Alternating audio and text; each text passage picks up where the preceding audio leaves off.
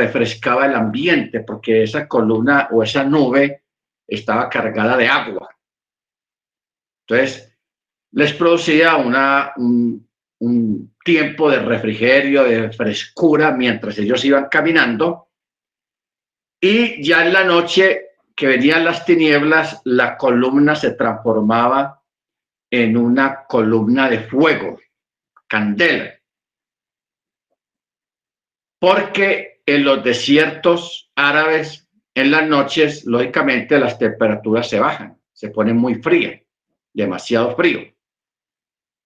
Entonces, para que el pueblo no se enfermara con esos cambios drásticos de temperatura, entonces les daba un ambiente climático muy agradable en el día y un ambiente climático muy agradable en la noche.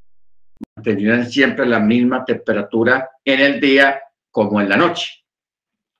Esto, hermanos, debió de ser un fenómeno sobrenatural muy maravilloso de ver una nube suspendida que no se movía normalmente como se mueven las nubes, pero en este caso esta nube era como una columna de fuego que estaba adelante de ellos y que les dictaba el paso para caminar, o sea, la velocidad de, de, caminar. Pero también les daba frescor, como una brisa fresca para que ellos no pasaran calor. ¿Ok? De igual manera en la noche, cuando se bajan las temperaturas, que hace unos calores exagerados, entonces ya eh, les proveía calor a través de una columna de fuego que se suspendía en el aire. Eso debió ser maravilloso en el cual los hebreos que salieron de Egipto fueron testigos de semejante maravilla. Bendito el Eterno. Por eso dice, y de noche una columna de fuego para alumbrarles para que marchasen de día y de noche. Y luego añade, y él no quitaba la columna de nube durante el día ni la columna de fuego durante la noche de delante del pueblo. Capítulo 14. El Eterno habló a Moche diciendo, habla a los hijos de Israel y que se vuelvan y acampen frente a Pi a Girot. Pi a Girot. Ok, aquí hermanos, hay que detenernos para mirar qué significa Pia Girot. Que Pia Girot queda entre Migdol y el mar delante de Baal Zephon.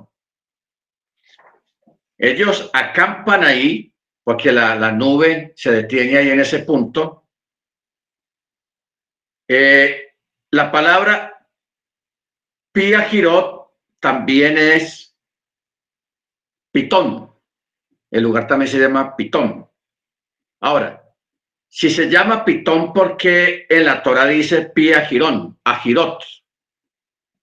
Porque ese lugar tenía dos columnas o dos peñas inmensas y eso es lo que quiere decir pitón. Pero como estamos hablando de un pueblo que está pasando por un proceso de liberación, entonces le cambiaron de nombre y lo llamaron Pi Ajirot, que quiere decir boca de la libertad. ¿Ok? Boca de la libertad.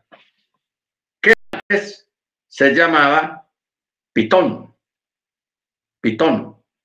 O sea, y Pitón era una de las ciudades de depósito que el pueblo de Israel había construido para el faraón. O sea, era un lugar que no era desconocido para los hebreos. ¿Ok? Bendito el Eterno. Pero le quitaron el nombre de Pitón y lo pusieron Pia Girot, que quiere decir boca de libertad. Bendito el Eterno. Muy bien, verso 3. Dice, frente a él acamparán junto al mar y el faraón dirá a los hijos de Israel. No, y el faraón dirá de los hijos de Israel. Están confinados en la tierra, el desierto los ha encerrado. Yo reforzaré el corazón del faraón y él los perseguirá y me glorificaré a través del faraón y de todo su ejército y los Misrim sabrán que yo soy el eterno. O sea, Anoji, Anoji Yahweh, yo soy el eterno y así lo hicieron. Se informó al rey de Misraín que el pueblo había oído, entonces el corazón de Faraón y el de sus siervos se mudaron con respecto al pueblo y dijeron, ¿cómo hicimos esto de haber liberado a Israel de servirnos? Así que enganchó su carruaje y tomó consigo a su pueblo, tomó 600 carros de guerra escogidos y todos los carros de guerra de, de Misraín con sus oficiales, sobre todo él, y el Eterno reforzó el corazón de Faraón, rey de Misraín, y persiguió a los hijos de Israel, y los hijos de Israel salían con mano alzada, o sea, para la guerra. Y los Misraín los persiguieron y los alcanzaron acampando junto al mar, o sea, ahí en Pitón, o en este lugar que se llama Pi Ajirot. ¿Cuál es el detalle de este lugar, hermanos? Que este lugar está como en una hondonada del mar. Está como en una hondonada y hay unas dos columnas naturales de fuego, de, de, tierra, de piedra, unas peñas que están ahí. Entonces el pueblo prácticamente está como encerrado.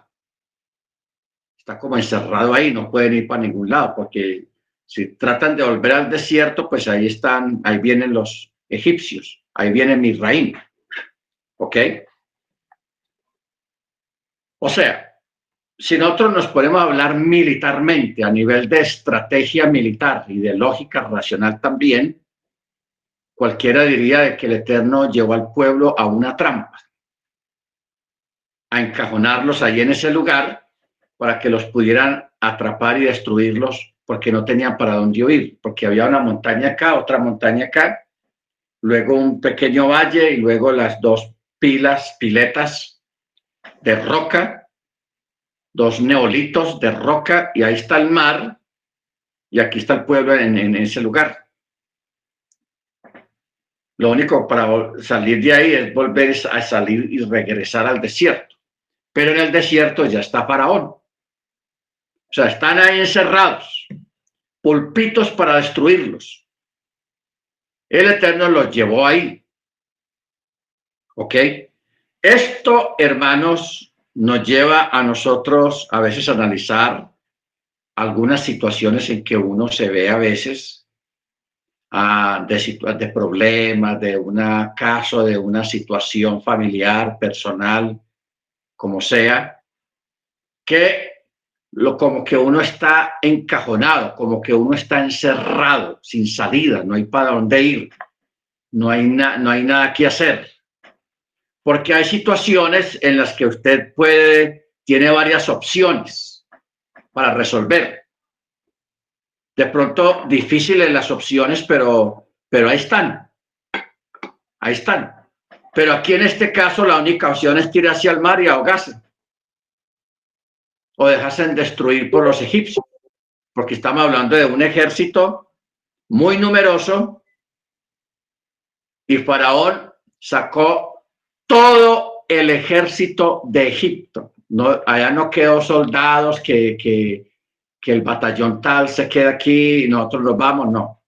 Todos los batallones, todos los soldados, toda la artillería, toda la infantería, todos los carros de guerra, todo lo sacó Faraón, por eso dice en el verso 7, 600 carruajes 600 carruajes. Generalmente estos carros de guerra eran solamente, si mucho, para dos soldados profesionales. O sea que aquí, aquí ya estamos hablando de 1.200 soldados montados en 600 carruajes. Sin contar todo el resto de los carros, todo el ejército salió de Misraim para atacar a los hebreos mal armados, sin entrenamiento de guerra, ni nada de nada porque eran esclavos. ¿Ok? Entonces, en el verso 8 dice, y los mirrim los persiguieron y los alcanzaron acampando junto al mar, todos los caballos y carruajes de Faraón, junto con su caballería y su ejército, delante de Pi Ajirot, frente a Baal Zephon. Ahora, si uno, cuando uno echa números y cálculos acerca de, la cantidad de hebreos que salieron de Egipto, que fueron aproximadamente un millón doscientos, un millón trescientos de personas que salieron de Egipto, los hebreos, bastanticos. Si nosotros nos ponemos a hacer cuentas de los, del ejército egipcio, el ejército egipcio contabilizaban más de un millón también. O sea, eran muchos porque él sacó los carruajes reales y sacó todos los carros de guerra que, que, tenía el ejército egipcio. También sacó la caballería, o sea, los soldados que montan a caballo, y también sacó la infantería, o sea, los soldados que andan a pie. Todo lo sacó de Egipto, con todas sus armas de guerra, con toda su artillería, con todo lo que ellos tenían porque la orden no era apresar a los hebreos y regresarlos a Egipto, sino matarlos a todos. Allí, aquel día se iba a realizar una matanza, un exterminio de un pueblo. ¿Ok? Baruch Entonces, por eso en el verso 10 dice, y el faraón se hizo acercar. Los hijos de Israel alzaron sus ojos y aquí que Misraín marchaba tras ellos, por lo que tuvieron mucho miedo y los hijos de Israel clamaron al Eterno. ¿Qué fue lo que vieron los hebreos? ¿A Faraón? O sea, para ver un solo personaje, necesita ese personaje ser muy gigante, muy grande. Pero ellos no vieron a Faraón. Ellos vieron fue al príncipe de Egipto, o sea, al ángel territorial que gobierna en Egipto. Por eso es que el texto dice, tuvieron mucho miedo y ellos alzaron sus ojos. O sea, una cosa es mirar de frente normalmente y otra cosa es alzar los ojos hacia arriba porque este espíritu territorial que se, se llama Misraim, estaba elevado arriba en el aire y era grandísimo, era gigantesco. Por eso es que el texto dice que ellos alzaron sus ojos y lo vieron, porque el Eterno permitió que los hebreos vieran lo que generalmente nunca se ve, un espíritu territorial, el que gobierna una nación. ¿Ok? Que se llama Mis Raim. Entonces, por eso el texto dice, por lo que ellos tuvieron mucho miedo y los hijos de Israel clamaron al Eterno y dijeron a Mochi, ¿es por falta de tumbas en Misraim que nos tomaste para morir en el desierto? ¿Qué nos has hecho al sacarnos de Misraim? ¿No fue esto lo que te hablamos en mi reino diciendo, déjanos y serviremos a los egipcios? Pues mejor es para nosotros servir a los egipcios que morir en el desierto. Mire usted las quejas. Cosa tenaz con esta gente. Y Moche dijo al pueblo, no teman, manténgase quietos y verán la salvación que el Eterno hará hoy por ustedes pues así como ustedes han visto hoy a los Mirrim, no volverán a verlos jamás. ¿Ok? No volverán a verlos jamás. Aquí ya hay una sentencia, aquí ya hay un juicio de parte del Eterno. ¿Ok? Pero vamos a, hacer un midras, hermanos, acerca de las primeras palabras. No teman. Manténganse quietos y verán la salvación que el Eterno hará por ustedes. Yo pregunto, tenemos situaciones, necesidades, problemas en los que estamos viviendo. Dentro de esas situaciones, problemas que está viviendo cada uno de nosotros, eh, eh, lo de siempre, tenemos cuestiones, tenemos preguntas. ¿Cuándo? ¿Cómo? ¿Quién y por qué? ¿Cuándo? ¿Cómo? ¿Quién y por qué? ¿Ok? O sea, la clásica pregunta de por qué pasan las cosas. Y usted sabe que hay un libro muy con un título muy sugestivo, muy característico que dice ¿Por qué a las personas buenas les pasan cosas malas? Vuelvo y lo digo. ¿Por qué a las personas buenas les pasan cosas malas?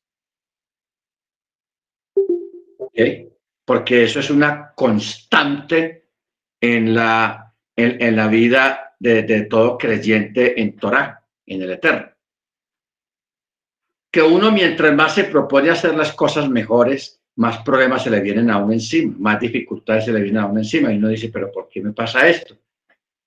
Antes, cuando yo llevaba una vida normal, a mí no me pasaba nada de estas cosas. pero ahora que he decidido seguir la Torá, creer en, en en el Mesías, de una forma más concisa, más clara, más personal. Me pasan un montón de cosas que antes no me pasaban. Me suceden situaciones que antes no me ocurrían. Hermanos, todos, todos nosotros tenemos que ser pulidos. Esa es la primera expresión. Todos tenemos que ser pulidos. Y la segunda es, todos tenemos que ser probados. Probados. ¿De qué se trata el ser pulidos?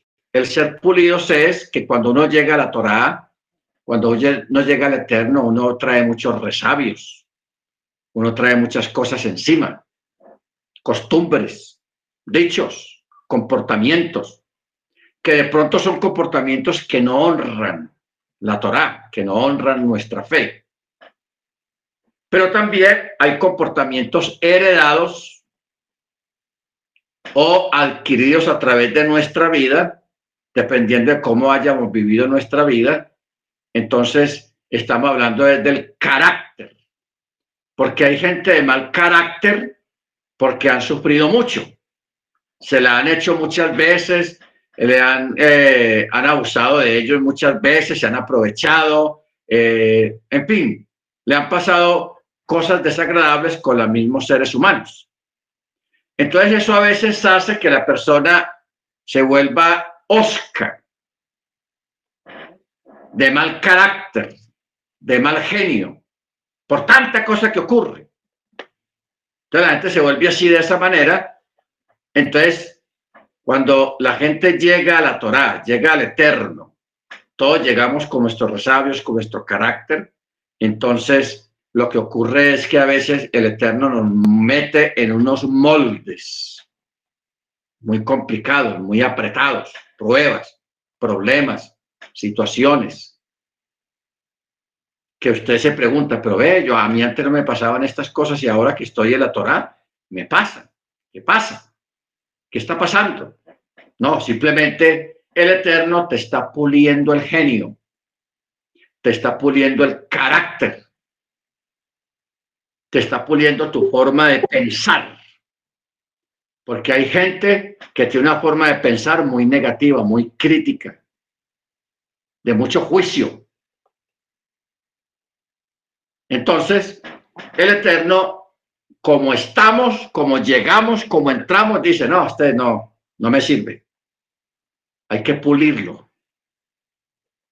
Y el Eterno no lo pulía uno de una forma sobrenatural, que diga, fulano de tal, sea perfecto. No, así no. Sino que lo hace de otra manera, de pronto no muy buena, que no nos gusta mucho, y es a través de esos problemas.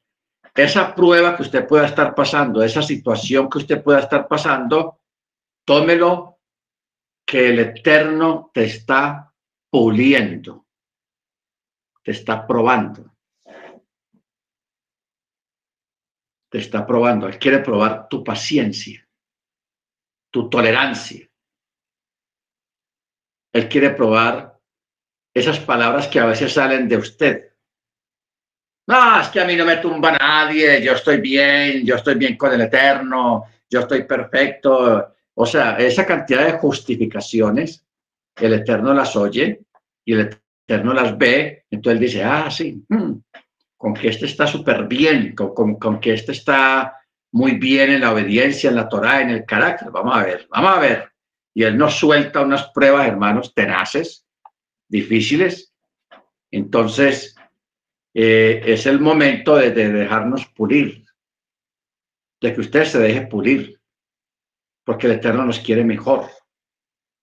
El deporte no lo, no lo quiere a usted, no la quiere a usted como usted está en este momento, llena de resabios, lleno de, de, es quisquilloso, todo le disgusta, todo le rabia, eh, esa ansiedad, ese desespero por las cosas, no tiene paciencia y, ese nervio y esa, eh, eh, así no nos sirve.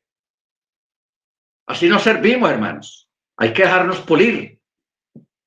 Por eso las pruebas, recíbalas con paciencia, con la esperanza de que cuando el Eterno vea que usted ya aprendió la lección, que usted ya se pulió en esa parte, en esa área, Él te quita esa prueba. Pero también hay otras circunstancias, hermanos, que tienen que ver con la fe y con la ansiedad. Por eso Jesús dijo una vez, que echemos toda nuestra ansiedad sobre Él, porque Él tiene cuidado de nosotros. Ojo con eso. Echando toda vuestra ansiedad sobre Él, porque Él tiene cuidado de nosotros. Porque hay personas, hermanos, muy ansiosas. Eso parece con hormiga en los pantalones o, avispa en los zapatos, en los pies, que eso es una ansiedad y un desespero y, no se están bien en un lugar y si se van para otro lugar siguen lo mismo y, es una cosa que no es el lugar donde estén, sino el corazón. Lo tienen lleno de ansiedad, de desespero, falta de paciencia, falta de tolerancia, etcétera, etcétera. Entonces, hay un momento, como, como dice el verso 13, no teman, manténganse quietos, la orden es quédese quietecito. ¿Ok? Quédese quietecito, porque así quietecito es que van a ver la salvación que el Eterno va a hacer por ustedes. Porque es que a veces uno trata de, de moverse, no, es que uno tiene que hacer algo. Yo no puedo quedarme quieto yo tengo que, y, uno piensa que uno moviéndose uno, uno va a solucionar el problema. Y eso es tratar de ayudarle al Eterno.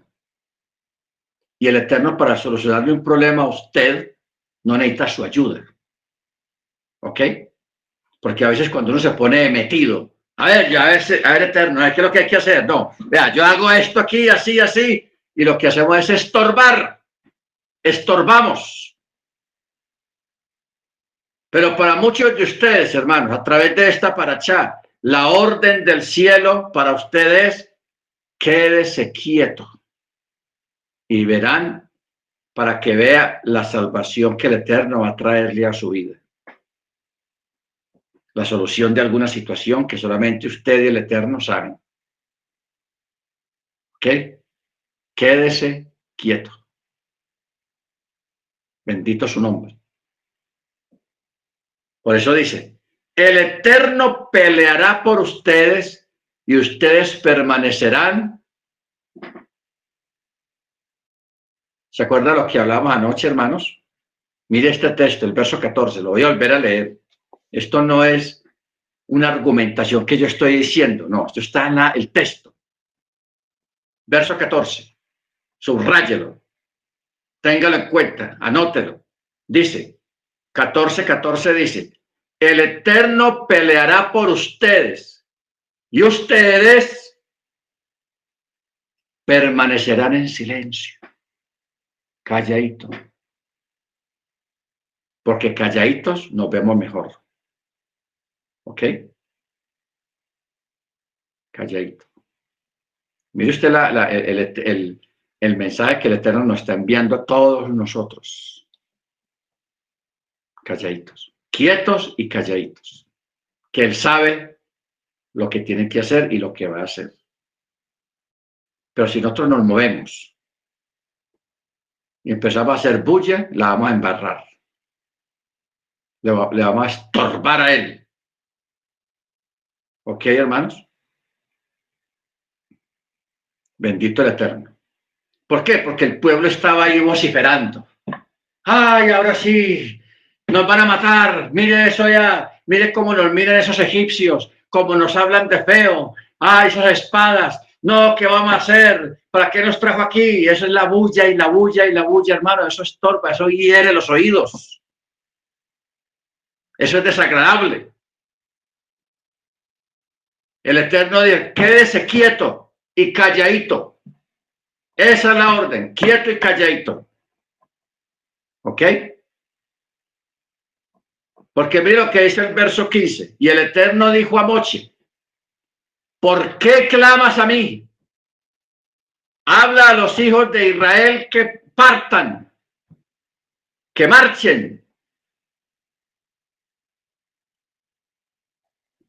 ¿Cuál es la situación que tenemos acá? Un pueblo vociferando, corriendo de un lado para otro, desesperados, llenos de miedo, de espanto, hablando bobadas, quejándose. Eh, nos trajeron para este moridero, que yo no sé qué, y vea esos, en fin. ¿Qué hizo Moche? ¿Se puso a pelear con ellos? No, se fue a orar. Señor, ¿ahora qué vamos a hacer? Mire, esta gente, o sea, eso lo ponía uno nervioso y alterado ese tipo de situaciones. Por eso el Eterno le dice a Moche, ¿por qué clamas a mí? ¿Por qué está orando? Este no es momento de orar. Dígale al pueblo que marchen. Y usted, Moche, verso 16, alce su vara, esa que yo le di, la que tiene en la mano, y extienda su mano sobre el mar y divídalo como si fuera fácil, ¿eh? Extienda su vara y divida el mar que está ahí al frente. Y los hijos de Israel entrarán en medio del mar en lo seco. Y yo he aquí, reforzaré el corazón de los mirrín para que entren tras ustedes y seré glorificado a través del faraón y de todo su ejército, sus carruajes y su caballería y los reyes sabrán con quién se han metido. Sabrán quién es el eterno cuando yo me glorifique a través del faraón, de sus carruajes y de su caballería. ¿Ok?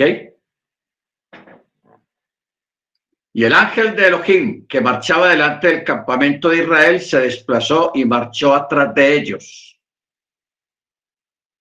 la columna de nubes se desplazó de, adelante de ellos y se hizo atrás. ¿Para qué? Para contener a los egipcios. Porque ahí adelante hay un pueblo que está vacilando. Está vacilando, está quejándose. Y tienen la solución en la mano. La solución es quietos, calladitos y marchen por donde el Eterno le dice que marchen. Por eso el verso 20 dice, y se colocó entre el campamento de Misraín y el campamento de Israel, y hubo nube y oscuridad, mientras que alumbraba la noche, y no se acercó el uno al otro en toda la noche. Una contención ahí. Y Moche extendió su mano sobre el mar, y el Eterno hizo que el mar se desplazara con un fuerte viento del este durante toda la noche y convirtió el mar en tierra seca y las aguas se partieron. O sea, hubo un desplazamiento monumental de agua y abrió un callejón. Y ese callejón había un viento. ¿Para qué el viento, hermanos? O sea, el Eterno piensa en todo. Usted sabe que el fondo del mar es fangoso, es puro fango, lodo. Y los que les ha tocado andar por esas veredas, por ahí en el campo, en caminos destapados en invierno, que eso es un lodazal, los carros se varan, las llantas empiezan a, a girar ahí en un pantanero y eso es un desastre, tenaz. Ahora dígame, cientos de carretas de los hebreos con cosas cargadas, ¿cómo las van a transportar en un fanguero de esos? Pero el Eterno en su rajem piensa en todo. Ese viento del este que al mismo tiempo de separar las, las aguas y crear, crear un callejón en medio del mar, también se mantuvo ahí sobre el piso, secándolo rápido Usted sabe que el viento seca todo rápido. Y el piso se puso duro. Siendo de noche se puso duro porque el viento estaba ahí y, el piso se puso duro. Entonces por ahí pudieron pasar los hebreos con sus carros, los que iban a pie a pie. En fin, todos empezaron a caminar sin eh, hundirse, sin lodazal, sino todo sequito porque el viento estaba ahí de continuo manteniendo el piso seco, sin humedad. Bendito sea su nombre.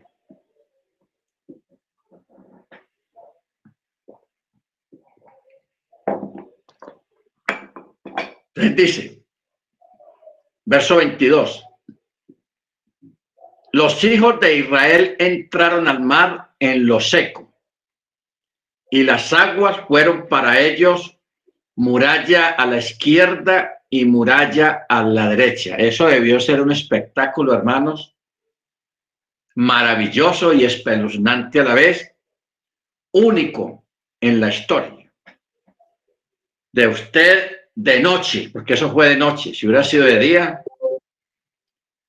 que de noche es más aterrador.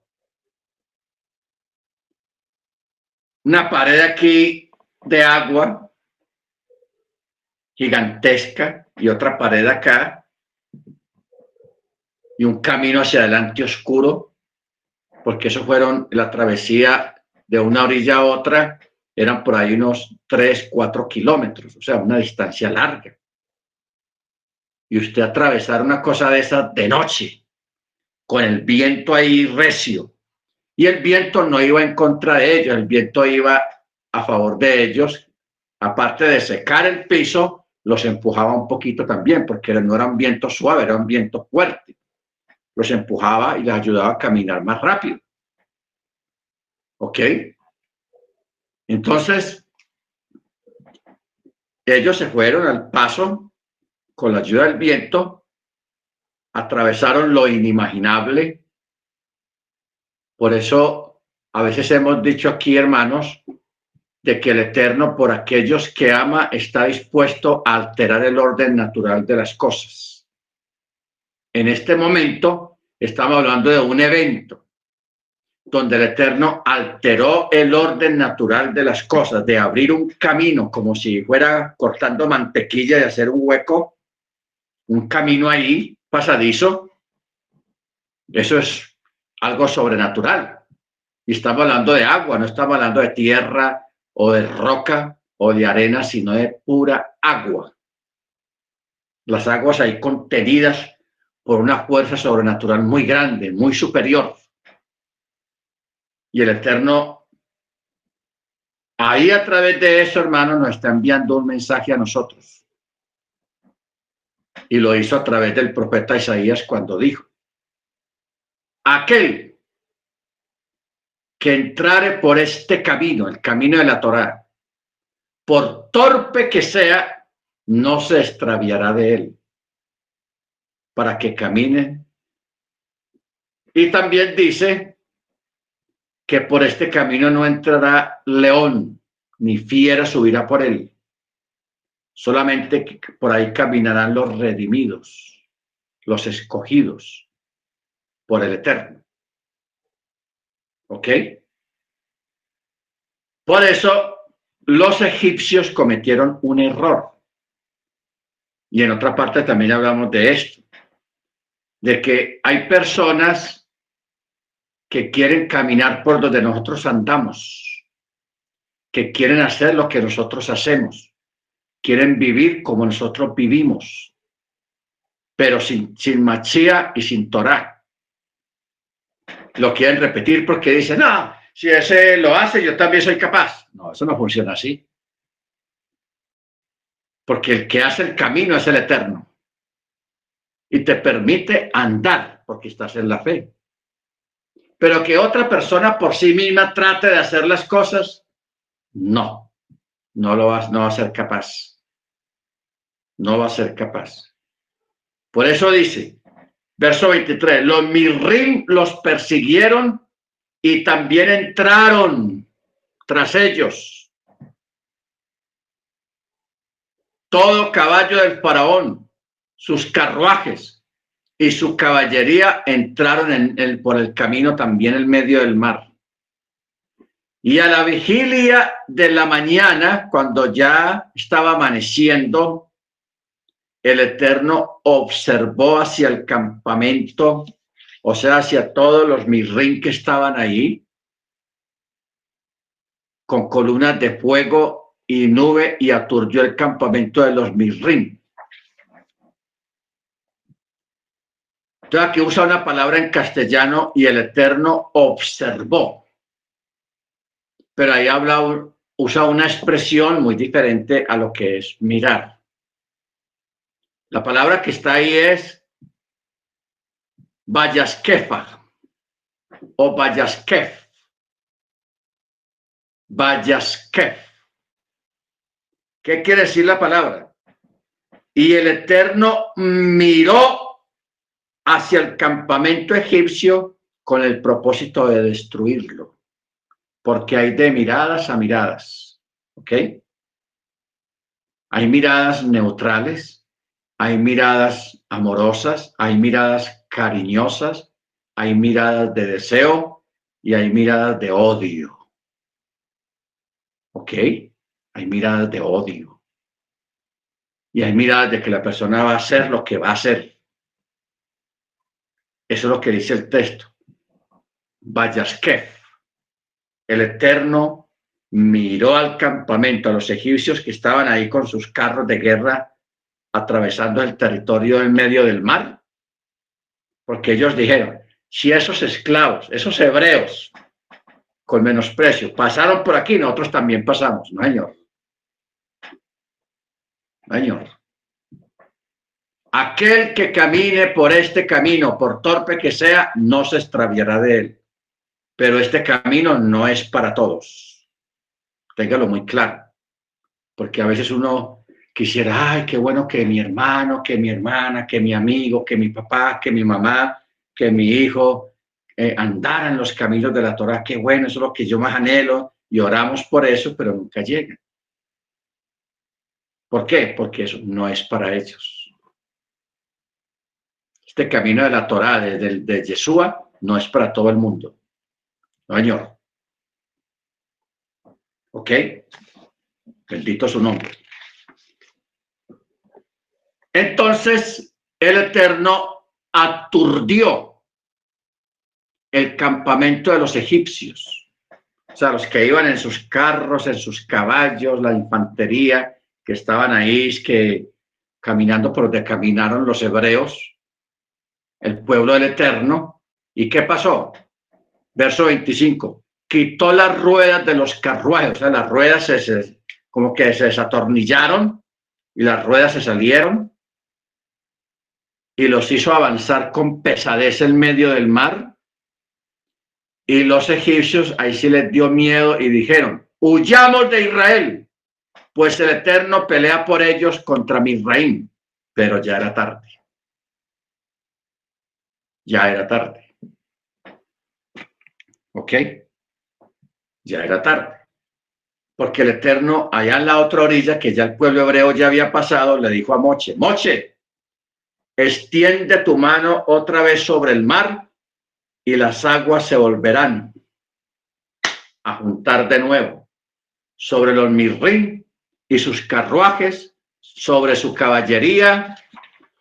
Y Moche extendió su mano sobre el mar y hacia la mañana el mar volvió a su poder. Y los mirrín huían a su encuentro y el Eterno agitó a los mirrín en medio del mar. O sea,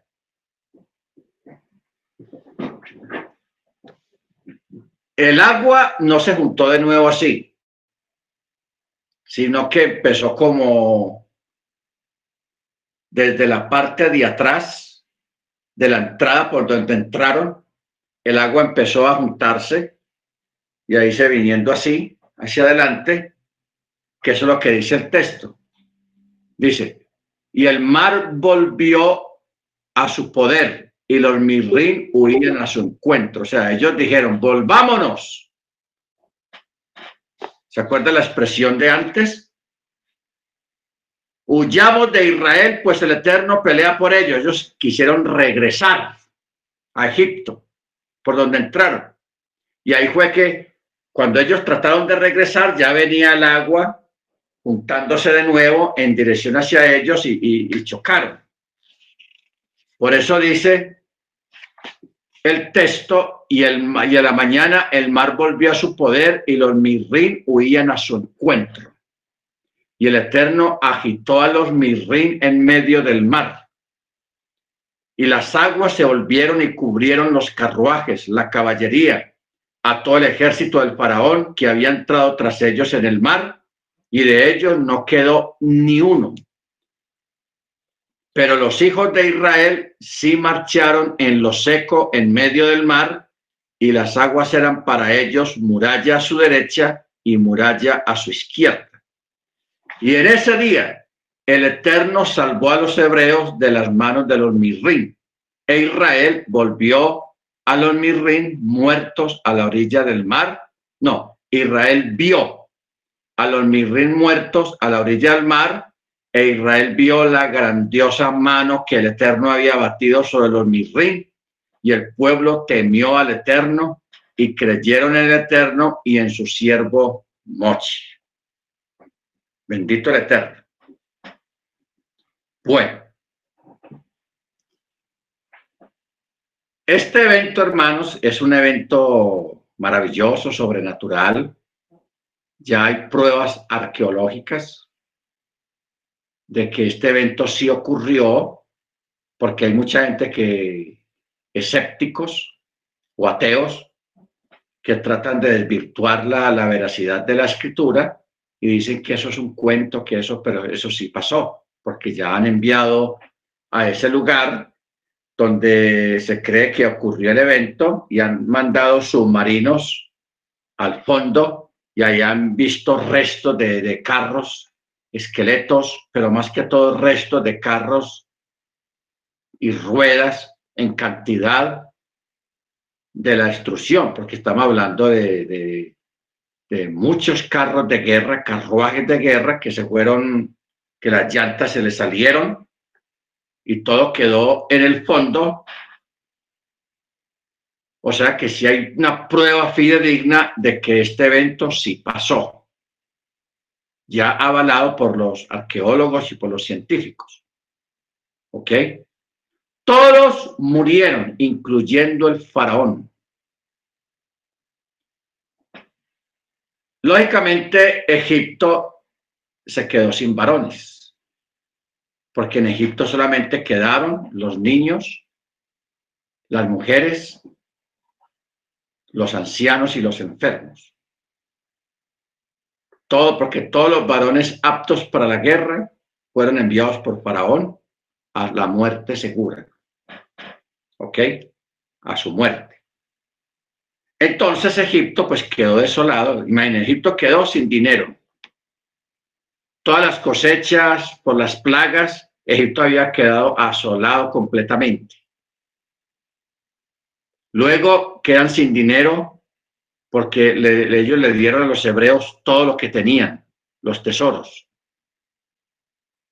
Entonces, según la historia secular, los Ixos, una tribu, una, un, reino, un, un país vecino de Egipto, aprovecharon esa coyuntura de que murieron miles y miles y miles de soldados egipcios en, la, en el mar ahogados y que Egipto quedó despoblado completamente a merced de cualquier ejército que entrara y ellos aprovecharon eso y entraron y se adueñaron de Egipto, los Ixos. Eso sí está en la historia secular que hay. Que de ahí se levantó ya otra generación de egipcios y de faraones egipcios con una mentalidad diferente y que también en parte ellos manipularon y cambiaron la historia egipcia. ¿Ok? Baruachén. Lo que pasa es que la, la Torah no lo menciona, no menciona esas situaciones porque no tiene nada que ver. La Torah solamente se ocupa es de relatar las vivencias y de la forma como el Eterno sacó a Israel de la esclavitud en Egipto. ¿Ok? Bendito sea su nombre. Bueno, a causa de este evento, dice el texto que el pueblo hebreo creyó al Eterno y tuvo temor al Eterno y creyeron en su siervo, o sea, en Mochi. Ahí sí empezaron a prestar atención porque ellos estaban muy escépticos. Ese señor que no ha vivido lo que nosotros hemos vivido acá como esclavo, viene aquí a decirnos que ya es hora de salir, se la está creyendo no lo creían. ¿Ok? Pero ese fue el varón que el Eterno escogió. Y eso hay que respetarlo. Amén. Baruch Entonces dice, en el capítulo 15 dice, entonces Moche y los hijos de Israel cantaron este cántico al Eterno diciendo así, cantaré al Eterno porque es muy excelso al caballo y al jinete lanzó al mar. El vigor y el poder exterminador de Elohim han sido mi salvación. Cuando el texto dice al caballo y a su jinete lanzó al mar, quiere decir que cuando las aguas de nuevo se juntaron, hubieron remolinos. Y esos remolinos a veces subían al caballo y al jinete y lo bajaban otra vez y lo subían otra vez. Eso fue algo tenaz, lo que pasó ahí adentro cuando las aguas se juntaron. No fue que se juntó y ya la gente se murió ahogada, no. Por eso dice, al caballo y al jinete lanzó al mar. Quiere decir que las aguas lo hacían subir hasta las alturas y descender hasta las profundidades y a pesar de ello, el caballo y el jinete no se separaban quedaron unidos y así se ahogaron. ¿Ok? Baruch Verso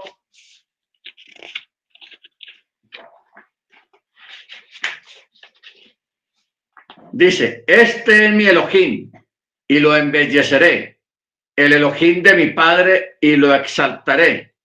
El Eterno es Señor de guerra, el Eterno o Yahweh es su nombre a los carruajes de Faraón y a su ejército lanzó al mar, y lo más selecto de sus oficiales fue hundido en el mar de juncos. Aguas abismales los cubrieron. Descendieron a las profundidades como piedra. Tu diestra, oh eterno, es majestuosa en poder. Tu diestra, oh eterno, quebranta al enemigo. Amén con la inmensidad de su grandeza, demueles a tus oponentes, tú envías tu ira y los consume como a la paja. Con el soplo de tu nariz se apilaron las aguas y como murallas se mantuvieron los líquidos, se cristalizaron las aguas abismales en el corazón del mar.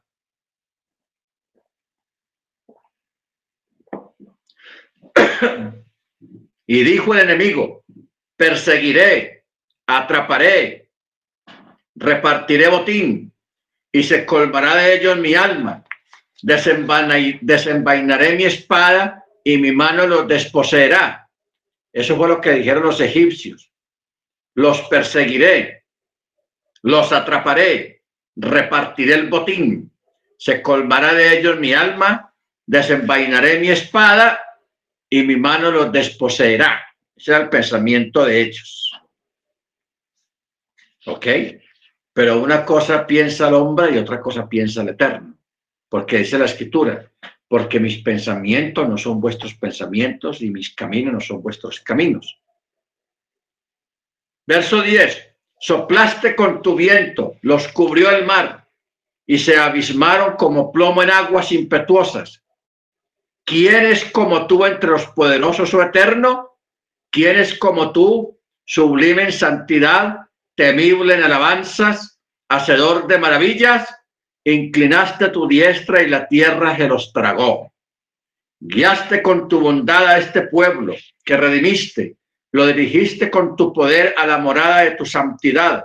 Las naciones han oído, se estremecen y el terror se apoderó de los habitantes de Pelachet, o sea, los Pelistín, porque dice que los Pelistín temblaron de pavor porque habían matado a los descendientes de Efraín, que habían intentado apresurar el final del exilio decretado por el Eterno, y salieron de Misraín por la fuerza, según se explica en, una, en un midrash.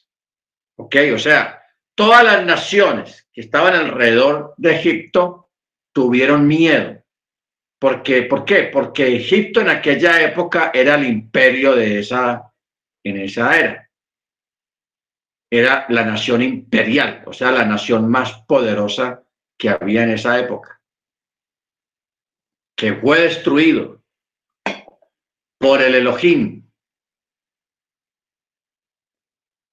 de un pueblo que estaba esclavo en Egipto. Entonces les dio miedo de los hebreos. Porque vino un temor muy grande. Ellos decían, nosotros que no somos nada, ¿cómo quedaremos frente a un pueblo que fue capaz, con su Elohim, con su Dios, de destruir al imperio, al país más poderoso de la tierra en aquella época, que era Egipto? ¿Ok? Entonces, por eso dice, ¿quién es como tú entre los poderosos o eterno? ¿Quién como tú, sublime en santidad, temible en alabanzas, hacedor de maravillas? Inclinaste tu diestra y la tierra los tragó. Guiaste con tu bondad a este pueblo que redimiste y lo dirigiste con tu poder a la morada de tu santidad. Las naciones han oído se estremecen. El terror se apoderó de los habitantes de Filisteos. Entonces se turbaron los caudillos de Edom. El temblor hizo presa en los poderosos de Moab. Se derritieron todos los moradores de Canaán. Que sobre ellos caiga terror y pavor, que por la grandeza de tu brazo enmudezcan como la piedra, hasta que pase tu pueblo, oh eterno, hasta que pase este pueblo que tú has adquirido. Los llevarás y los plantarás en el monte de tu heredad, la sede para tu morada que tú has hecho, oh eterno, el santuario, oh Yahweh, que tus manos han establecido. El eterno reinará por siempre jamás. Cuando el caballo del faraón entró con sus carruajes y su caballería en el mar, el Eterno hizo volver sobre ellos las aguas del mar, pero los hijos de Israel marcharon por lo seco en medio del mar. Entonces Miriam, la profetisa, hermana de Aarón, tomó la pandereta en sus manos y todas las mujeres salieron en pos de ella con panderetas y danzas. Y Miriam le respondió el coro, canten al Eterno, porque es muy excelso, al caballo y su jinete lanzó al mar. O sea, Miriam empezó a cantar el coro después de la otra himno que cantó Mochi. Canten al Eterno porque es muy excelso, al caballo y su jinete lanzó al mar. Amén. Bueno, aquí, hermanos, vino una situación. Sucede y pasa que los egipcios y los caballos de los egipcios empezaron a flotar ahogados, porque cuando una, un animal o una persona se ahoga en el mar, eh, traga mucha agua y se infla y, empieza a flotar en la superficie del agua. Y como había oleaje, el oleaje llevaba los cuerpos muertos de los caballos y de los egipcios a la orilla, a la playa, allí donde estaban los hebreos. Entonces los hebreos empezaron a despojar a los caballos muertos de sus adornos de plata y de oro y de piedras preciosas. Entonces no querían seguir el camino porque estaban saqueando. O sea, hay un texto que dice, un proverbio que dice, el que prepara trampa o cava hoyo para que otro caiga en él, él mismo caerá en ese hoyo que había hecho para otro. Como quien dice, el que crea trampa para otro caerá en su propia trampa. Porque los egipcios habían dicho, vamos a y destruyamos a ese pueblo hebreo, los saquearemos y les robaremos todo lo que tengan y traeremos botín. Eso dijeron. Pero sucedió al contrario, ellos fueron los que murieron y los hebreos fueron los que tomaron el botín. ¿Ok? Entonces por eso es que dice el texto 22. Y Moche hizo que Israel viajase del mar de Juncos y salieron hacia el desierto de Chur. Pero mire cómo dice la palabra. Y Moche hizo. O sea, hubo presión. Porque los hebreos no se querían ir. Querían acabar de saquear todos los caballos, quitarle sus, sus adornos de plata y de oro que tenían los caballos de Faraón. O sea, aparte de que ellos ya tenían mucho dinero y mucho oro, querían más. Entonces Moche los asusó y los obligó, por eso dice el texto, y Moche hizo que Israel viajase del mar de Juncos. Por eso dice, pues los Mirrin habían adornado sus caballos con ornamentos de oro, plata y piedras preciosas, y los israelitas se ocupaban de buscarlas y hallarlas en el mar, por lo que no querían viajar más grande fue el botín que Israel recogió junto al mar que el botín que sacó de Misraim. Ojo con eso. Como se declara, collares de oro te haremos con tachones de plata. Por esta razón habían sido obligados, había sido necesario obligarlos a viajar en contra de su voluntad. Ellos no querían. Porque estamos hablando de cientos de caballos con, llenos de adornos de plata y oro, con tachones de plata y oro. Y dije, no, ¿cómo vamos a ver eso ahí? Venga, arranquemos todo. Y empezaron todos ahí a, a despojar los caballos y no querían irse. Verso 23. Y llegaron a Mará, pero no pudieron beber las aguas de Mará porque eran amargas. Por eso llamó su nombre Mará. Entonces el pueblo, campeones que son, empezó a murmurar contra Moche, diciendo, ¿qué vamos a tomar? Y Moche clamó al Eterno y el Eterno le mostró un madero, un pedazo de madera, y le dijo que lo echara al agua para que se endulzaran, porque estaban contaminadas estaban contaminadas el agua y no se podía tomar. Entonces dice, y las aguas se endulzaron. Y allí el Eterno le prescribió estatuto y una ley. y allí lo puso a prueba y dijo, si escuchas diligentemente la voz de Yahweh tu Elohim y haces lo recto en sus ojos y prestas oído a sus mandamientos y guardas todos sus estatutos, todas las dolencias que yo puse sobre los mirrim, no las pondré sobre ti. ¿Ok? Ojo con esto. Pues yo soy Yahweh quien te cura y llegaron a Elim, y había allí doce fuentes de agua y setenta palmeras datileras, y allí acamparon junto a las aguas. Bueno, vamos a tenernos aquí un momento, porque está curioso eso. Llegaron a un oasis que tenía doce fuentes de aguas, el oasis y tenía 70 palmeras datileras y acamparon allí junto a las aguas. 70 palmeras. Qué curioso, ¿no?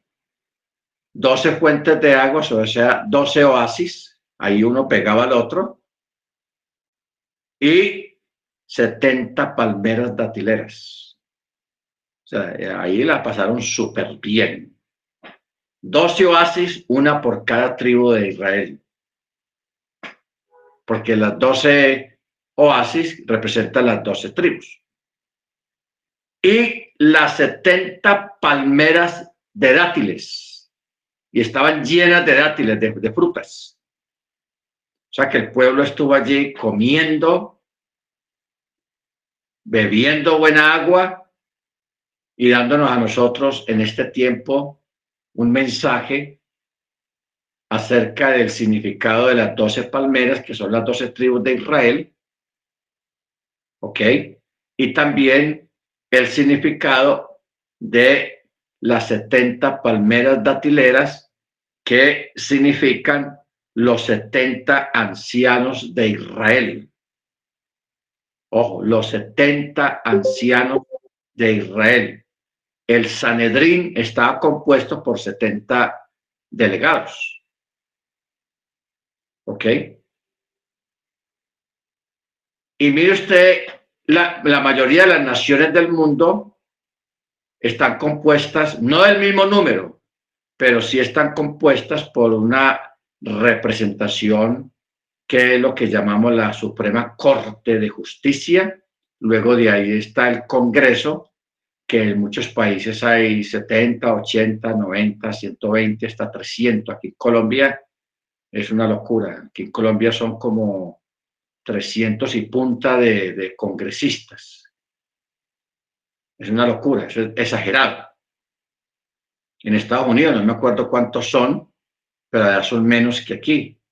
Y en México no me acuerdo tampoco cuántos congresistas hay, son miembros del Congreso, pero esto, esta forma de gobierno, lo copiaron la mayoría de las naciones del mundo. Simplemente que aquí, en este evento, donde apenas un pueblo está comenzando a formarse, el Eterno está enviando un mensaje subliminal, llamémoslo así, un mensaje profético. Doce tribus, doce apóstoles, doce puertas en la, en la Nueva Jerusalén. 24 ancianos hay proféticamente establecidos en, la, en las profecías de Juan en el libro de Apocalipsis. Hay 24 ancianos.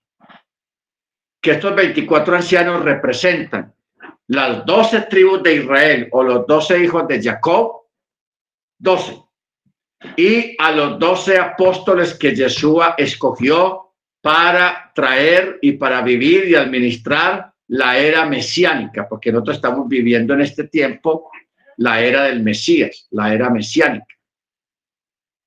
Entonces, doce apóstoles, doce tribus de Israel suman 24.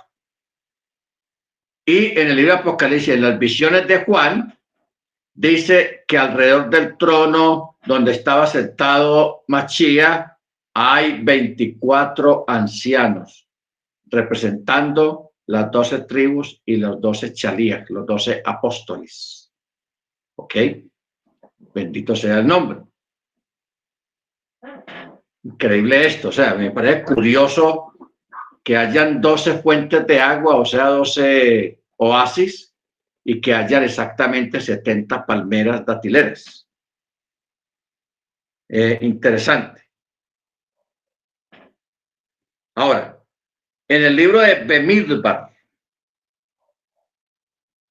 capítulo 11, verso 16, la Torah dice exactamente que eran 70. 70. Vamos a mirar el texto.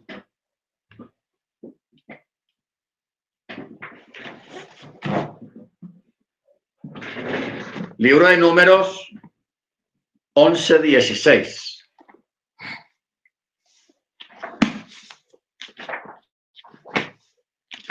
Números 11.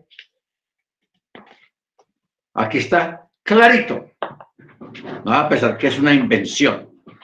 Dice, Números 11, 16 dice, y el Eterno dijo a Mochi, reúne para mí 70 varones de los ancianos de Israel que tú hayas conocido, que ellos son los ancianos del pueblo y sus oficiales, y tómalos a la tienda de la cita y que se paren firmemente allí contigo. ¿Ok? Te menciona 70 varones de los ancianos, o sea, 70 ancianos.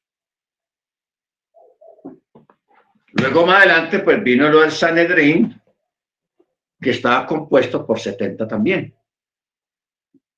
Ya luego a nivel secular en los pueblos, el Congreso o el Senado o la Cámara, que tenía una gran cantidad de representantes.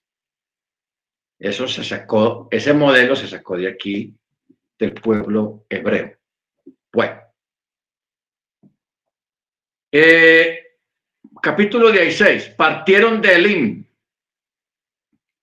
y toda la asamblea de los hijos de Israel llegó al desierto de Sin, que está entre Elim y Sinai, en el decimoquinto día, el segundo mes después de su salida de la tierra de Misraín. O sea, eh, decimoquinto día del mes segundo, o sea, dos meses, quince días después de haber salido de Egipto toda la asamblea de los hijos de Israel se quejó contra Moche y contra Aarón en el desierto. Los hijos de Israel les dijeron, ojalá hubiésemos muerto a manos del Eterno en la tierra de Misraim. Cuando nos sentábamos, mire esta queja, hermanos, cuatro antenas. Cuando nos sentábamos junto a las ollas de carne, cuando comíamos pan hasta la saciedad, pero ustedes nos han traído a este desierto para matar a toda esta congregación de hambre. Y el Eterno dijo a Mochi, he aquí que yo haré llover para ustedes pan del cielo y el pueblo saldrá y recogerá la porción diaria en su día para ponerlo a prueba si seguirá mi enseñanza o no. Y sucederá que en el sexto día cuando preparen lo que traigan, será el doble de lo que recojan cada día. Y Moche y Aarón dijeron a todos los hijos de Israel, al anochecer sabrán que fue el Eterno el que los sacó de la tierra de Misraim. Y a la mañana verán la gloria del Eterno, pues él ha oído las quejas de ustedes contra él. Pero nosotros, ¿qué somos para que inciten a quejarse contra nosotros? Y Moche dijo, cuando al anochecer el Eterno les dé carne para comer y a la mañana pan para saciarse por escuchar al Eterno las quejas que ustedes incitan contra él, pues nosotros qué somos? No contra nosotros son sus quejas, sino contra él. Y Moche dijo a Aarón, di a toda la asamblea de los hijos de Israel, acérquense delante del Eterno, pues él ha oído las quejas de ustedes y sucedió que mientras Aarón hablaba a toda la asamblea de los hijos de Israel, se voltearon hacia el desierto y aquí que la gloria del Eterno apareció en la nube. He oído las quejas de los hijos de Israel, háblales y diles, al anochecer comerán carne y a la mañana se saciarán de pan y sabrán que yo soy Yahweh, su Elohim. Y sucedió que al anochecer las codornices subieron y cubrieron el campamento y en la mañana una capa de rocío alrededor del campamento y la capa de rocío ascendió y aquí que en la superficie del desierto había algo tenue al descubierto, tenue como la escarcha sobre la tierra. Y los hijos de Israel lo vieron y cada uno dijo a su prójimo, es maná. O sea, ¿qué es esto? Más sé. Pues no sabían qué era y Moche les dijo, este es el alimento que el Eterno les da para comer.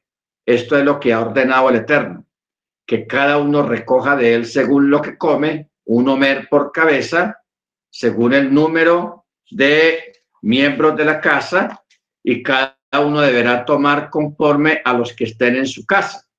Y los hijos de Israel hicieron así y lo recogieron unos más y otros menos. Lo midieron con el Homer y al que le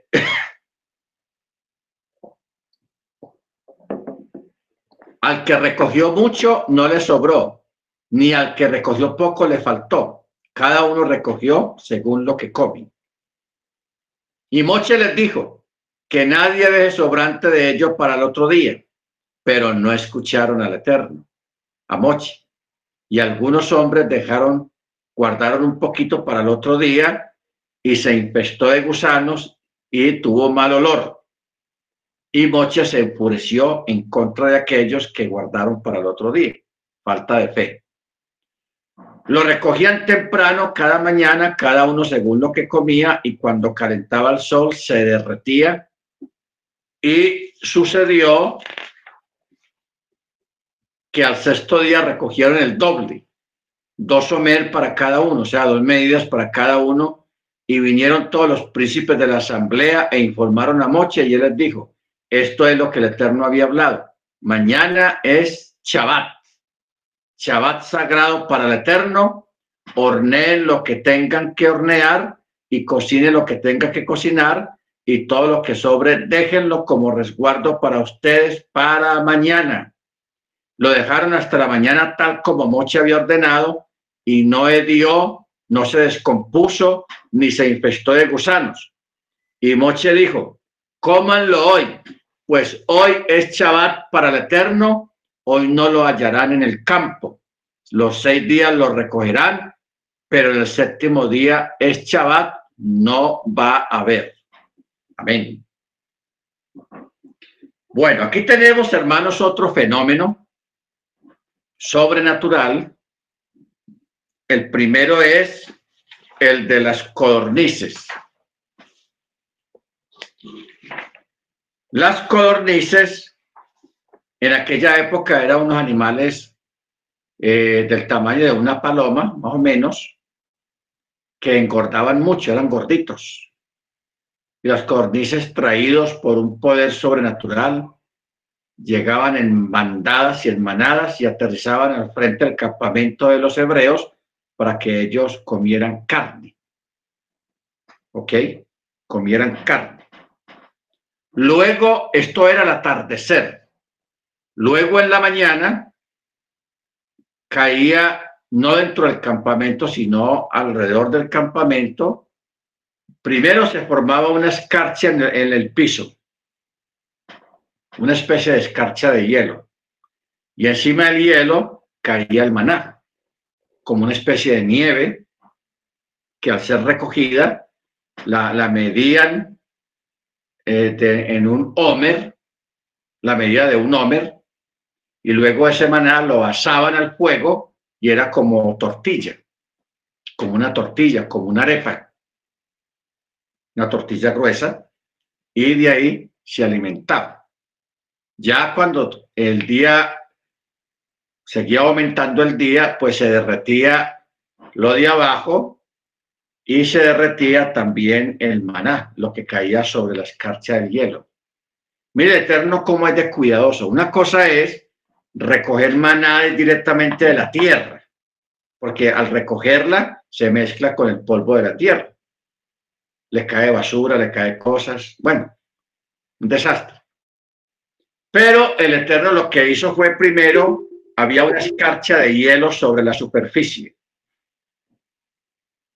Y sobre esa escarcha de hielo que había en el piso caía el maná. Entonces los judíos, los, los hebreos lo recogían limpiecito, porque no, no se mezclaba con la tierra debajo, sino que caía sobre el hielo.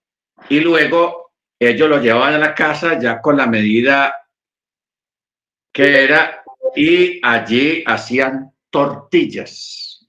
Ahora, de aquí hay una, una enseñanza de algo sobrenatural que ocurría también acá con esto, con el maná. Porque yo le digo a usted, usted aguanta una o dos semanas comiendo maná y está bueno, pero tres semanas, cuatro semanas, un mes, dos meses, tres meses, cuatro meses, comiendo lo mismo, el mismo maná, la misma masa, eso no lo aguanta ni mandrake. O sea, eso es cansón. Pero, ¿qué hizo el Eterno? Claro, eso, eso no está aquí explícitamente en el texto en castellano, pero sí lo da a entender en el texto hebreo que cuando una persona tomaba su porción para el desayuno, para el almuerzo, y decía, o pensaba en su corazón, oh, eh, qué bueno carne de res. Otro pensaba, carne de cordero. El otro pensaba, pescado. Entonces, cuando la persona comía eso, en el paladar, en el gusto de la persona, le sabía a lo que la persona había pensado si pescado, carne de res, carne de cordero, carne de chivo, carne de coches, lógicamente. No, habla, no vamos a hablar de que alguien diga, oh, qué bueno chicharrón. No, porque el chicharrón no es coche, sino carne normal, carne coche. A eso le sabía la persona cuando la persona comía la masa esa, la tortilla esa, adentro de la boca le sabía eso. ¿Ok? Entonces así ellos no se cansaron comiendo el maná, porque en, la boca les sabía el sabor a lo que ellos pensaban. ¿Ok?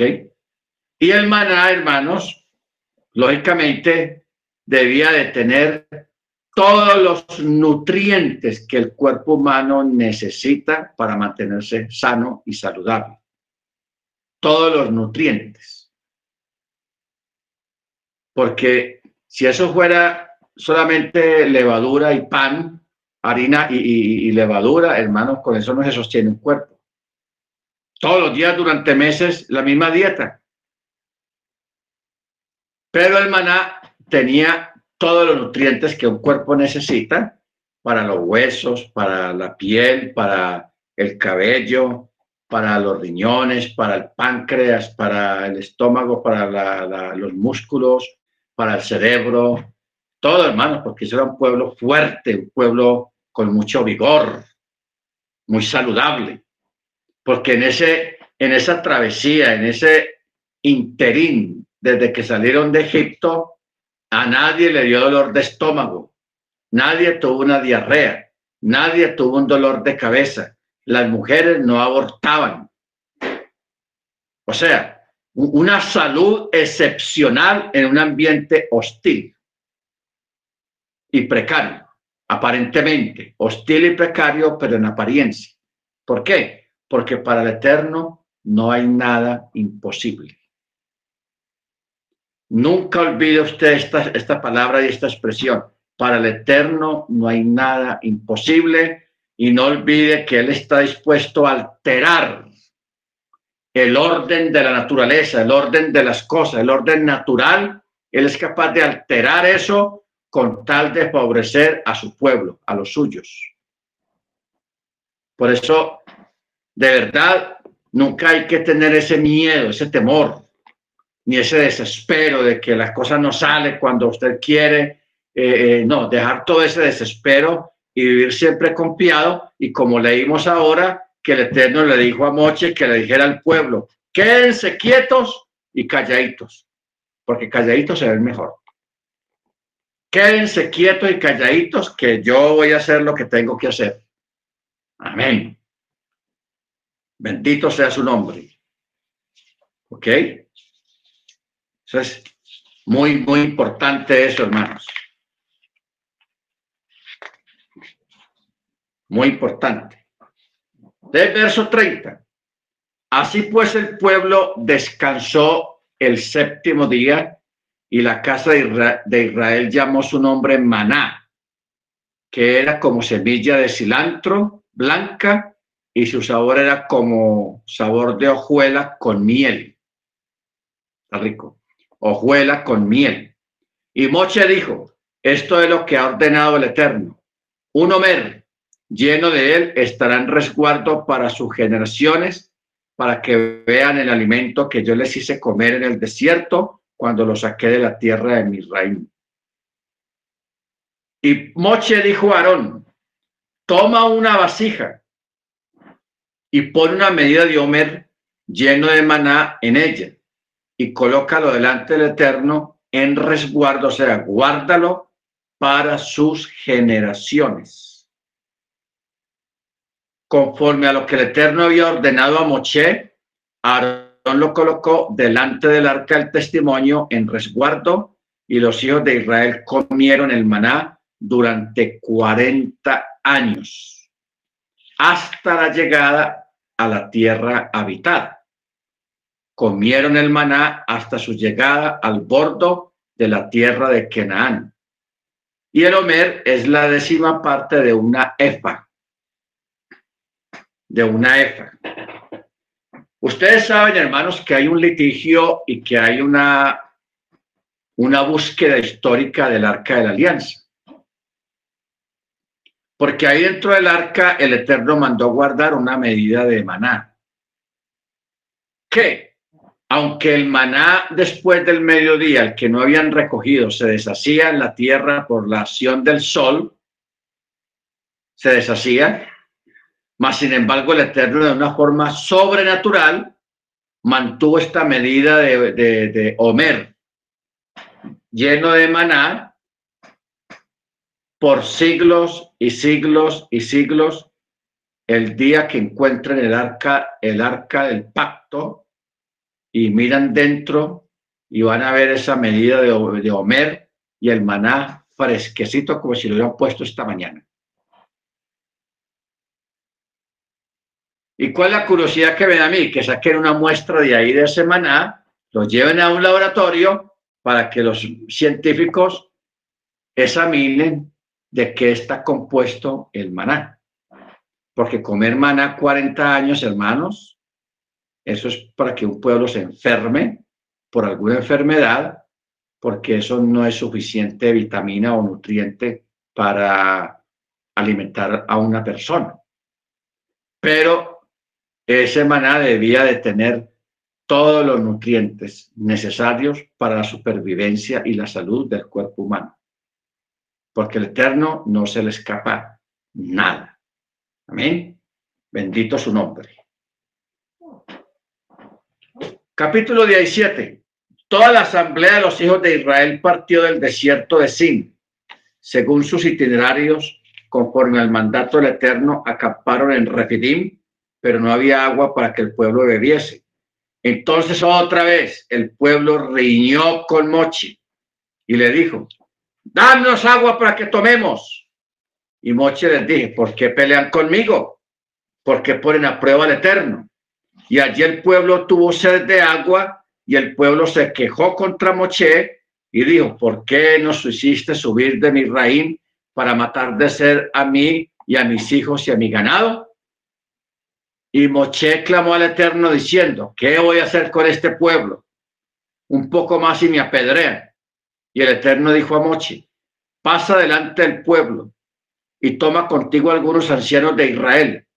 Toma en tu mano la vara con la que golpeaste el río y ve, y yo estaré delante allí sobre la roca en Joreb, y golpeará la roca y de ella saldrá agua para que el pueblo beba. Y Moche lo hizo así en presencia de los ancianos de Israel y llamó el nombre de aquel lugar Masá Wimeriba, Wimeriba, a causa de la reina de los hijos de Israel y porque había puesto a prueba al Eterno diciendo, ¿está el Eterno con nosotros o no? Aquí vienen los problemas. Entonces Amalek, tenaz, ese Amalek, vino y atacó a Israel en Refidim. Y Moche dijo a Jehoshua, escoge varones para nosotros y sal y combate a Amalek. Mañana yo me pararé sobre la cima de la colina con la vara de Elohim en mi mano. Así pues, Jehoshua hizo tal como Moche le había dicho para hacerle la guerra a Amalek. Y Moche y Aarón y Ur subieron a la cima de la colina. Y sucedió que cuando Moche elevaba la mano, Israel dominaba, pero cuando dejaba caer la mano, Amalek dominaba. Las manos de Moche se volvieron pesadas, así que tomaron una piedra y la colocaron debajo de él, y él se sentó sobre ella, y Aarón y Hur sostenían sus manos, uno de un lado y otro del otro, y estuvo con sus manos en fe. Mire cómo dice el texto. Y estuvo con sus manos en fe. Dice Yadaib, Emuná. Al Ben, Al Bon, Hachamech. O sea, y estuvo con sus manos en fe hasta la puesta del sol. Y Jehoshua debilitó a Malek y a su pueblo a filo de espada. Y el Eterno dijo a Moche, escribe esto en remembranza en el libro y transmítelo a los oídos de Jehoshua, pues yo ciertamente borraré la memoria de Amalek debajo de los cielos. Y Moche edificó un altar y llamó su nombre El Eterno es mi milagro. Y dijo, pues la mano de se alza sobre el trono de Elohim y el Eterno tendrá guerra con Amalek de generación en generación. De generación en generación. Bueno, vamos a, mirar algo sobre este asunto.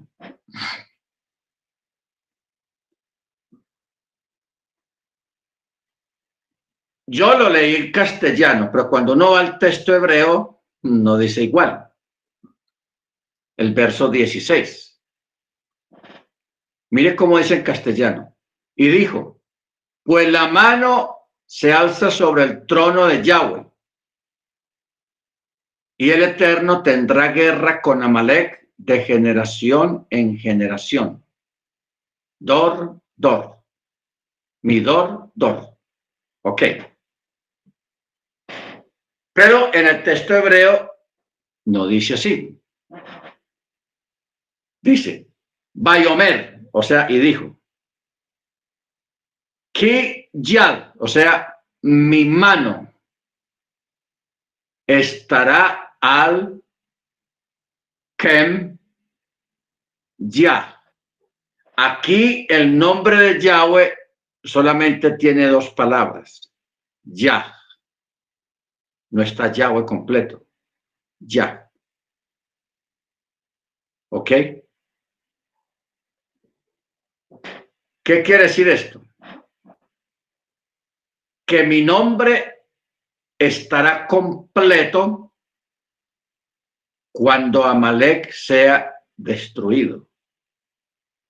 Por eso dice al Kem Ya.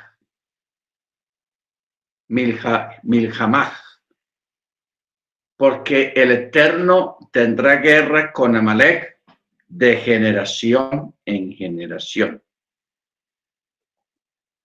Entonces los sabios se preguntan, ¿por qué razón el nombre inefable está dividido a la mitad?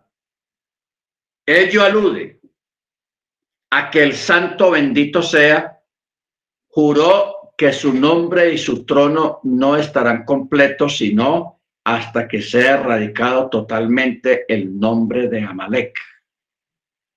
Y cuando el nombre de Amalek sea erradicado, entonces su nombre y su trono estarán completos como se declara. Las espadas eternas del enemigo han terminado.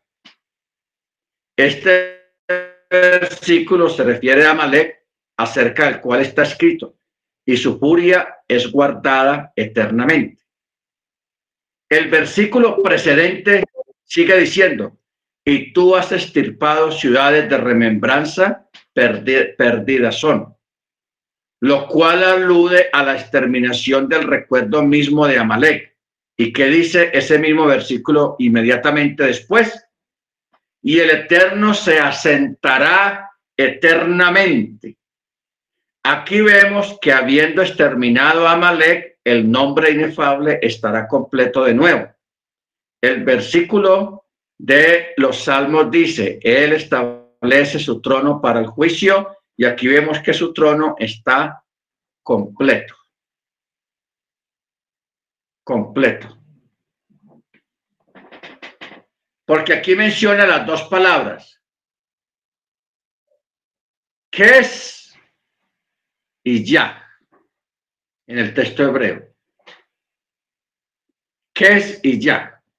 La palabra que es está aludiendo al trono, porque en hebreo trono se dice quise, pero aquí está escrito solamente que es, no más. Se quitaron dos letras. Y en el tetragramatón, el nombre sagrado, solamente dice ya. Se quitaron dos letras. O sea, que este texto está dando a entender que el Eterno tendrá guerra con Amalek de generación en generación y que su nombre y su trono estarán completos cuando el Eterno destruya o erradique a Amalek de la tierra. ¿Qué es lo que significa Aquí ya hablamos de, no de que Amalek sea un personaje eterno, porque Amalek no es eterno ni es inmortal. El Amalek original, él murió. A él lo mataron a espada. Creo que lo mató Samuel. Lo que está hablando acá el texto es del espíritu de Amalek. ¿Qué es el espíritu de Amalek? El que se levanta siempre contra el pueblo del Eterno, contra el Eterno y contra su pueblo. O sea, la palabra moderna que hoy en día conocemos que se llama el, anti, el antisemita. La gente que odia, que detesta y que busca la muerte del pueblo hebreo, del pueblo israelita y todo lo que tenga que ver con los israelitas. ¿Ok? ¿Nos vamos entendiendo? O sea que aquí está profetizando acerca de un espíritu que va a pasar de generación en generación a través de la historia del mundo con un odio gratuito, una persecución continua hacia el pueblo hebreo. Que eso nunca ha parado. O sea, si usted se ha preguntado por qué Hitler se ensañó con los judíos, espíritu de Amalek. ¿Por qué los palestinos antiguamente eh, o los filisteos? ¿Por qué los asirios? ¿Por qué los griegos? ¿Por qué los romanos? ¿Por qué tantas naciones, los asirios? Toda la vida siempre han tenido ese odio y esa guerra en contra de un pueblo que siempre ha querido vivir en shalom, en paz. Pero ¿por qué ese odio? ¿Por qué esa continua persecución? El espíritu de Amalek. Ese es el espíritu de Amalek. ¿Ok? Entonces, cuando usted vea un cura, un pastor, cualquier persona, hablando mal de los judíos, hablando mal del pueblo hebreo, del pueblo israelita, ese es el espíritu de Amalek, que se transmite de una persona a otra. Por eso dice, Y Yahweh tendrá guerra con Amalek de generación en generación. Pero cuando sean destruidos todos los enemigos de Israel, el nombre de Yahweh volverá a estar completo y el trono del Eterno estará completo de nuevo. O sea, este versículo 16 es prácticamente una profecía. ¿Ok? Bayomer ki yad al kes. Yab milhamach a la, la yoja, la yoja, Baamalek, Midor, Dor y el Eterno tendrá guerra con Amalek de generación en generación. Por eso los sabios dicen, Amalek representa el antagonismo y la lucha contra esta unidad inherente a la creación. Ojo con esto. O sea, el espíritu de Amalek está ligado a la doctrina trinitaria. ¿Ok? A la, y, a, la doctrina tritaria y a todo lo que se levante en contra de la unicidad del Eterno. No nos va a quedar tiempo de explicar esta parte, pero eh, eh, hay que sacar otra clase, un complemento, de, que es en sí Amalek. Pues aparte de ser un perseguidor y odiador del pueblo hebreo, también doctrinalmente Amalek está funcionando en este tiempo. ¿Ok? A nivel doctrinal. Entonces, por eso dice, Amalek representa el antagonismo y la lucha contra la unidad inherente a la creación y es por ello que permanentemente lucha contra Israel, ya que es este pueblo al que representa ese concepto ¿Ok? Por eso estuvimos enseñando hasta hace unos días la unicidad, la semana pasada. Que la unicidad no es un concepto, es una realidad. Él es uno. Y Santiago lo dice, tú crees que Elohim es uno, bien haces, también los demonios saben y tiemblan de que Él es uno. Por eso cuando sale alguien con dualidad, que son dos, o que sale otro decir que son tres, ese es el espíritu de la antimachía y el espíritu de Amalek, porque el espíritu de la antimachía del anticristo está ligado a Amalek. ¿Ok? Está ligado a Amalek. Entonces dice, es por ello que permanentemente lucha contra Israel, ya que este es el pueblo que representa esta fe. Por lo tanto, mientras Amalek exista en el mundo, siempre existirá el concepto y la fe de que el Eterno es uno y único y que la creación procede de un solo creador. Amalek será destruido en el futuro y será entonces que todos los seres humanos reconocerán la unicidad de la soberanía divina sobre la creación. Por eso, hermanos, cuando usted recite el Chema, eh, recítelo con orgullo, recítelo en el espíritu, recítelo con su mente, recítelo con su boca. Shema Israel, Adonai Eloheinu, Adonai Echad. Él es uno y único. Una persona que tenga una fe en tres nos, eh, tiene muchos problemas de verdad para recitar el Shema. Una persona que crea en dos también tiene problemas para recitar el Shema, un dualista. ¿Por qué? Porque hay una contradicción en lo que la persona cree con lo que dice el Chema. Y el Chema, no olvidemos, es el primer mandamiento que está por sobre todos los mandamientos. Porque el Chema es un mandamiento. Increíble eso.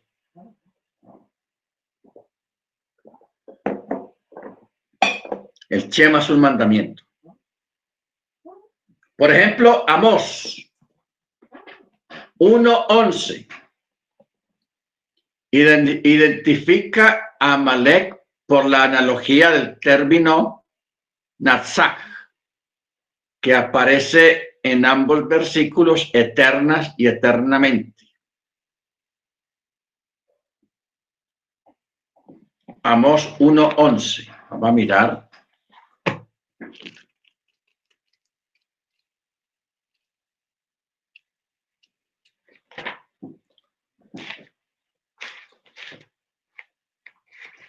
A Jonás, Abdías, Amós. 1.11 dice, así dice Yahweh, por tres transgresiones de Edom y por la cuarta no lo revocaré, porque persiguió con espada a su hermano y no tuvo compasión, porque su ira desgarra continuamente y retiene su saña para siempre. Las palabras claves aquí es continuamente y para siempre. ¿Qué quiere decir eso? Está haciendo una eh, mención implícita de Amalek. Está mencionando implícitamente a Amalek. ¿Por qué? Porque dice, su ira desgarra continuamente, siempre y retiene su saña, o sea, su odio para siempre. El espíritu de Amalek. ¿Ok? Muy bien. Ya entendimos esta parte, que esto para muchos era un tema vedado y desconocido completamente, pero el odio que mucha gente a nivel familiar, el menosprecio que hay hacia usted porque están raíces hebreas, o porque usted cree en un solo Elohim, en un solo Dios, y esa pereza, y ese odio, y ese menosprecio, gente que eran sus mejores amigos, gente familiar suyos, que eran sus más allegados a usted, y hoy en día se han declarado sus enemigos, te menosprecian, te odian. Y usted se pregunta, pero ¿por qué me tratan así si yo no les he hecho nada malo? ¿Por qué me odian si yo no les he hecho nada malo? Ellos te odian y te menosprecian y te tratan así porque permitieron que entraran en sus corazones el espíritu de Amalek. Esa es la causa. No se ponga a quebrarse la cabeza usted pensando, pero yo qué habré hecho de mal.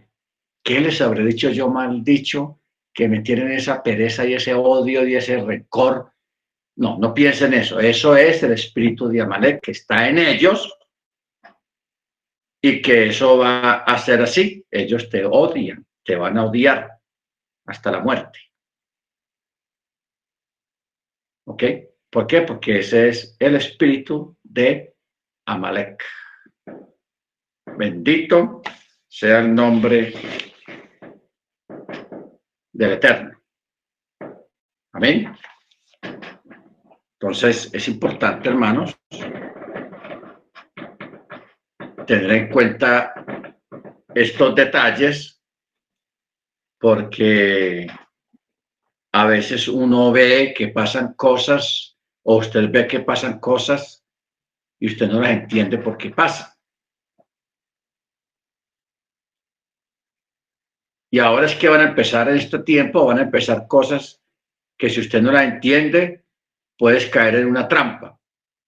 Por eso es bueno explicar y enseñar estas cosas para que nosotros estemos prevenidos y nada nos parezca extraño, sino simplemente que ya sabemos por qué viene, cuál es el origen, cuál es la raíz de ese tipo de eventos y de situaciones que se van a presentar. ¿Ok? Lo que pasa es que nosotros mismos lo, leímos tanto, allá en Mateo 24, pero mucha gente lee Mateo 24 y lo lee como que eso es para otra gente, eso es para otro tiempo, eso es para otra generación. Y de verdad nos desligamos de eso, pero eh, lo que está escrito en Mateo 24 es una realidad. Es una realidad los más allegados a tu, en tu casa van a ser tus peores enemigos, van a ser tus entregadores, los que te van a entregar. No piense que es aquel, el vecino aquel o el, compañero aquel de trabajo que te tiene envidia. Lo que ellos hagan es nada en comparación a lo que los tuyos, los de tu misma casa, son los que te van a hacer el daño. Y mentalmente, hermanos, y emocionalmente tenemos que estar preparados para que eso no nos afecte. Porque uno siempre se pregunta, pero ¿por qué mi propio hijo, mi propia hija, mi propio hermano, mi propio papá, mi propia mamá, mi propio primo, mi propio... me están haciendo esto? ¿Qué es esto, Dios mío? No se extrañe, eso ya está escrito. Ya está escrito. ¿Ok? Solamente que cuando eso pase, usted ya esté preparado y mentalmente y espiritualmente para asimilar las cosas y no desfallezcas ni des, ni des un paso atrás, sino siempre adelante. Dile al pueblo que marche. Adelante, hermanos. ¿Ok? Adelante. El pueblo hebreo cuando miró esas paredes y eso oscuro ahí adelante, le dio miedo, pero ellos no estaban solos. No estaban solos, hermanos. Qué grandeza, qué maravilla. Qué maravilla todo eso. Muy bien, hermano Dagoberto, hermana Ruby, se, son tan amables y nos honran con el Chema, se, van preparando para recitar el Chema la familia Rodríguez.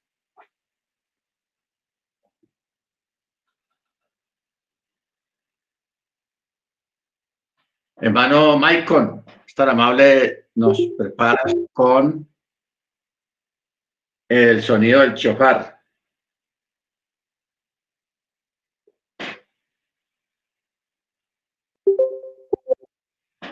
Amén.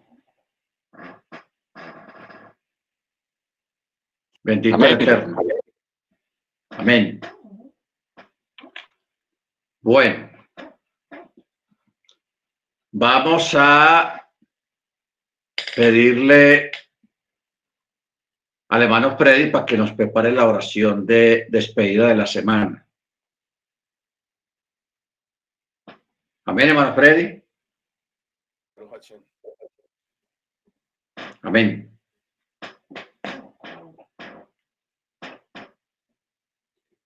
Y vamos a pedirle a, a la hermana Beatriz para que sea tan amable y prepare la oración por la semana que comienza. Amén.